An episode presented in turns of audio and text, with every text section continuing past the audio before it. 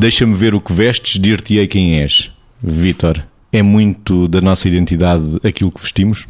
Sem dúvida também é, não é? Porque, no fundo, se a identidade é eh, conceptualizada como se fosse a ideia que nós temos de nós e a forma como nos damos a conhecer aos outros e como nos conhecemos a nós próprios, é evidente que há aqui uma combinação sistémica entre aquilo que eu tenho dentro e aquilo que tenho fora. E dá jeito, tanto quanto possível, que haja alguma congruência entre aquilo que vai dentro, quando eu digo vai dentro da minha mente, e a forma como isso é replicado na forma como eu me apresento. Muitas vezes há essa congruência, outras vezes não há. E este desafio é um desafio interessante porque algumas vezes nós podemos, à luz das nossas crenças e da nossa matriz de leitura do outro, fazer aquela coisa impressionista que é este está vestido desta maneira, então ele é assim.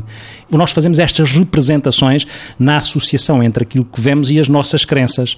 E, de facto, esta ideia de vestir, de calçar, uh, tem este impacto. E tem este impacto quando as pessoas vão construindo, se vão construindo na sua identidade, mesmo quando começam a crescer, porque há uma fase em que, e é interessante, em que nós vestimos os nossos filhos à nossa imagem, como se eles fossem um prolongamento da nossa identidade, através também da forma como os vestimos. Depois chega ali a adolescência aquilo bate de frente, porque não é por acaso que os adolescentes têm que fazer, através da sua identificação e da pertença com o grupo, qualquer coisa que é contrastante e que provoca provoca o status quo naquilo que viviam antes.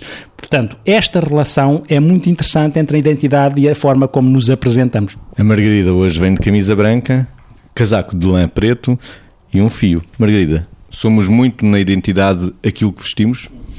Sim, eu acho que aquilo que vestimos também traduz uma parte da nossa identidade. É evidente que eh, nós, e nós particularmente, somos daquelas pessoas que achamos que a forma não eh, traduz completamente todo o conteúdo, não é? Mas também é verdade que não é por acaso que há pessoas que gostam mais de vestir de uma determinada maneira, outros de vestir de outra maneira, em função não apenas dos contextos onde estão, mas em função, se quisermos, de um estilo próprio, de uma, em função de um modo de se apresentar, digamos assim, aos outros outros e a si mesmo. Ou seja, o caminho que fazemos na construção daquilo que é o nosso estilo, vamos dizer assim, o estilo com que aparecemos, primeiro que tudo, eu acho que passa pela relação connosco próprios. Vamos nos conhecendo e depois, eh, e o Vitor falava do que acontece na adolescência, em que há claramente uma contraatitude face àquilo que os pais sugerem, porque eh, eh, de verdade o que se quer é integrar no grupo e é fazer parte daquele, daquela pertença e há mais ou menos ali uma um fenómeno tipo tribo em que toda a gente veste mais ou menos da mesma maneira e toda a gente tem que ter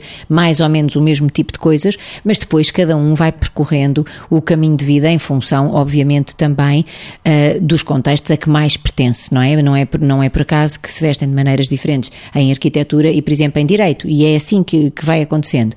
Agora, a forma não traduz todo o conteúdo, mas a forma, quer por aquilo que representa de adequação, quer por aquilo que representa de pesquisa quisermos provocação, quer por aquilo que representa de uh, conforto e de bem-estar, não traduz todo o conteúdo, mas claramente pode ser consonante ou dissonante com a identidade de cada um e faz parte dela.